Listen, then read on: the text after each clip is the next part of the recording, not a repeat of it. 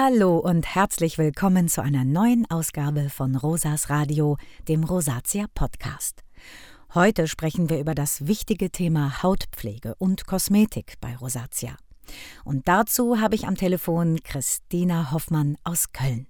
Christina ist dermatologische Chefkosmetikerin in der Hautarztpraxis von Dr. Hans-Georg Dauer in Köln.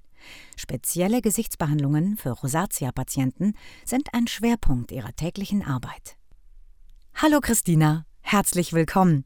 Ich bin natürlich neugierig und möchte zuallererst wissen, was genau ist eine dermatologische Kosmetikerin? Ja, also ich bin staatlich äh, geprüfte Kosmetikerin und habe mich im Laufe meiner Arbeitsjahre weitergebildet im medizinischen Bereich, weil das für mich sehr wichtig wurde. Ich habe einfach erkannt, dass es immer mehr krankhafte Hautbilder gibt und wollte eben für mich beitun, dass es eben ähm, oder dass ich anderen Menschen helfen kann. Es, es, ist unheimlich toll, wenn jemand mit einer krankhaften Haut oder in dem Fall so wie du mit Rosatia kommt und man kann ihn dann auf den richtigen Weg bringen. Es ist auch immer sehr wichtig, dass wir dann in Verbindung mit den Ärzten arbeiten so wie es auch in unserer Praxis ist. Also ich äh, habe jeden Abend Rücksprache mit dem Doktor, was können wir machen, was haben Sie für Ideen, was habe ich noch äh, vielleicht für Einwände, äh, dass eben in dem Fall du als Patient wirklich mit konzentrierten Wirkstoffen behandelt wirst und ich die, die Verbesserung deiner ja in dem Fall Problemhauttherapie begleitend mit dem Arzt äh, verbessern kann. Und was ist das Besondere an der kosmetischen Betreuung von Rosatia-Patienten? Es ist leider so, dass die Rosatia eine, eine chronische Hauterkrankung ist und man kann immer wieder sagen, jetzt haben wir sie mal gut im Griff und jetzt ist sie vielleicht etwas schlechter weil du stressbedingt oder witterungsbedingt oder irgendwie auch durch, durch ähm, starken Sport, ja, die Blutgefäße erweitern sich dann eben doch mal wieder ein Rosatia-Schub kommen kann. Ne? Und da ist es eben gut, wenn die auch andere Patienten oder Menschen, die das Problem haben, nicht einfach in den Drogeriemarkt gehen und sagen, ja, jetzt gucke ich mal, ich habe eine empfindliche Haut und dann wird es meistens nur noch schlimmer. Hm. Gesichtspflege ist ja vor allem für uns Frauen immer ein besonderes Thema. Also ich kann mich noch gut daran erinnern, dass meine Mutter mir immer gesagt hat, Kind, wasch dir regelmäßig das Gesicht, vor allem wenn du dich geschminkt hast. Was ist deiner Ansicht nach denn das Wichtigste, was Rosatia-Betroffene bei der Gesichtspflege beachten müssen? Ja, die Reinigung ist, sage ich immer so gerne, das A und O. Das ist das Wichtigste überhaupt. Das ist der Grundstein für die ganze komplette Pflege danach. Ähm, warum? Weil wir sind tagsüber draußen, die Umweltbelastungen werden immer stärker, wir schwitzen und alles legt sich auf der Haut nieder. Und das müssen wir, also das hört sich immer auch so an, als wenn man sagt, man würde dreckig ins Bett gehen, ja, und das müssen wir abends von der Hautoberfläche runterbekommen. Ne? Und deswegen ist es ganz, ganz wichtig, ob jetzt Make-up oder nicht Make-up, dass abends die Haut dem Hauttyp, vor allen Dingen dem Hauttyp entsprechend gereinigt wird mit einer Reinigungspflege, die wir miteinander absprechen würden, was man dir empfiehlt oder womit du besser klarkommst und ähm, ja, wo dann hinterher noch ein Gesichtswasser genommen wird oder heute sagt man gerne Tonic, wo dann eben die Haut aufnahmebereit gemacht wird äh, für die Pflege, die folgende, und weil die Haut eben nachts sich und uns regeneriert. Deswegen wacht man manchmal auch morgens auf und denkt, wo kommt der Pickel her? Ja, sie schüttet Schadstoffe aus in der Nacht und deswegen muss sie richtig gereinigt werden und dass dann eben auch aufnahmebereit gemacht wird für die Nacht oder für die Pflege, besser gesagt. Ne? Okay. Also ist für uns Rosatia-Patienten die sanfte Hautpflege besonders wichtig. Ja, weißt du, gerade in deinem Fall ist es, sage ich mal, noch wichtiger, als wenn jemand jetzt äh, keine Probleme mit der Haut hat. Du musst darauf achten, dass es eine sanfte Pflege ist. Ja, sanfte Pflege. Was ist sanfte Pflege? Ne? Äh, es dürfen keine Konservierungsstoffe drin sein in dieser Pflege. Es sollte draufstehen für hypersensible Haut oder direkt äh, ein Rosatia-Produkt, ne, dass man eben weiß, aha, da bin ich schon mal auf der richtigen Seite. Ja. Es sollte nach Möglichkeit ähm, eine Öl-in-Wasser-Emulsion sein und auch, wenn es kühlt, wenn es angenehm kühl ist, auch darauf achten. Äh, das haben oder ich sag mal, das macht sich immer ganz gut. Gut, jetzt wirst du sagen, ja, ich weiß ja vorher nicht, ob es kühl ist. Da kann man schon mal von ausgehen, wenn da drauf steht, äh, ein Gel. Die Gele sind meistens kühler oder wirken kühler, als wenn ich jetzt ein, ein, eine ähm, Reinigungsschaum nehme. Ja, wobei ich persönlich Reinigungsschäume für die Rosatia auch ganz, ganz toll finde ähm, weil da sind oft so kleine Fruchtsäurepartikelchen drin und die ähm, lösen auch schon abgestorbene Hautschüppchen auf der Haut und lösen so Verhornungen, die ja die Rosatia mit sich bringt. Aber wenn ich jetzt in der Apotheke oder im Drogeriemarkt stehe, dann gibt es gefühlt tausend verschiedene Produkte. Wie genau suche ich denn das Richtige für die Reinigung und Gesichtspflege aus?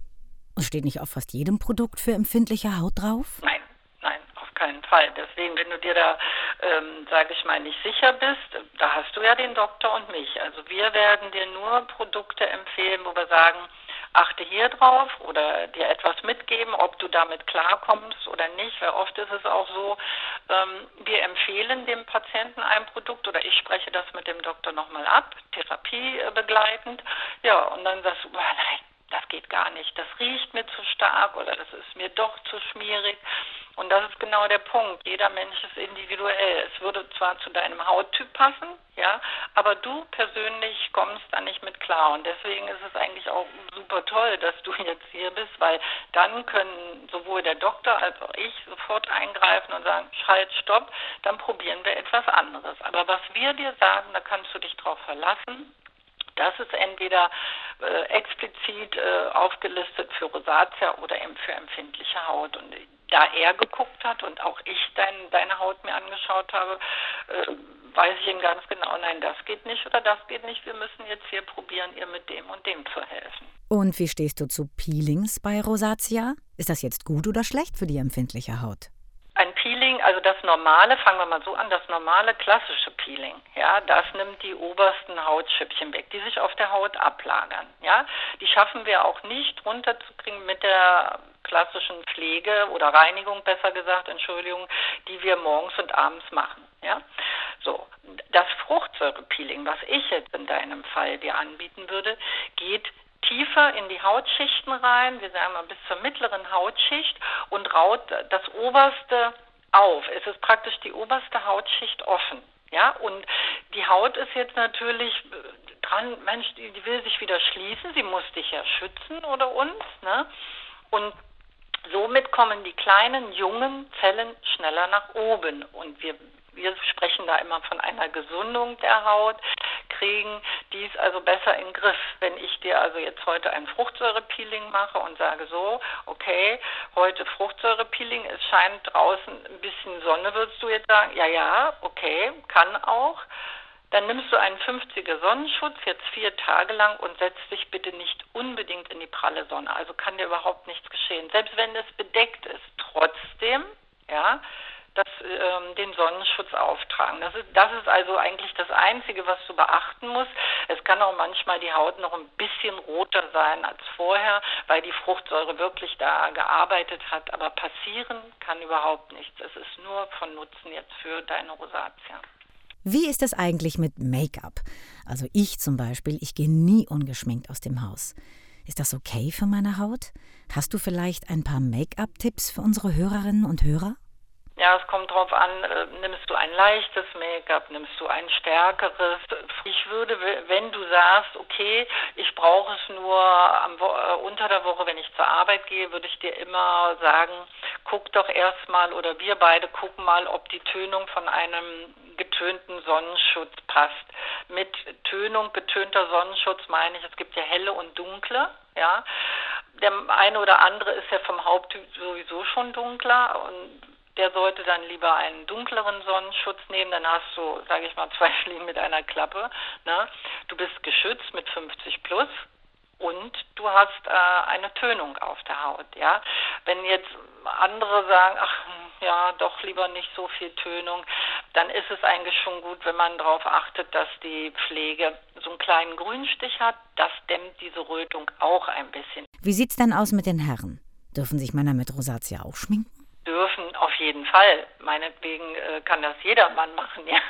Aber die Rosatia betroffenen äh, Männer, da muss man schon so ein bisschen noch arbeiten und sagen, gucken Sie mal, äh, ich zeige Ihnen das heute mal, wie Sie das abdecken können oder nur stellenweise und dann sind alle eigentlich alle verblüfft und sagen, Mensch, ich habe ja gar nicht gewusst oder gedacht, dass das so gut aussieht. Ja, es hat sich in den letzten Jahren schon sehr, sehr verbessert, weil einfach auch der Trend dazu hingeht, dass die Männer sich mehr pflegen als früher.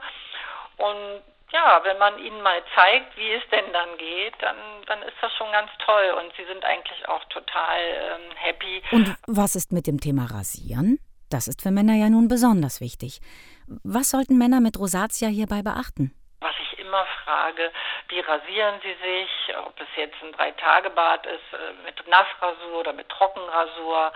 Ähm, ja, dann, ach ja, nee, ich nur Nassrasur. Dann muss ich dann schon sagen, ah, nicht so gut, ja, weil dann ist ein Schaum oder ein Gel, womit wir rasieren, wo wir nicht genau sehen, was reißen wir auf oder drücken wir ein bisschen stärker und dann kann man kleine Entzündungen aufreißen, dann entsteht eine Schmierinfektion, ja, und es ist einfach so, ähm, die Nassrasur reizt die Haut mehr, obwohl die Männer immer beneiden, sagen, nein, nein, nein, es ist aber so, es ist leider Gottes bewiesen.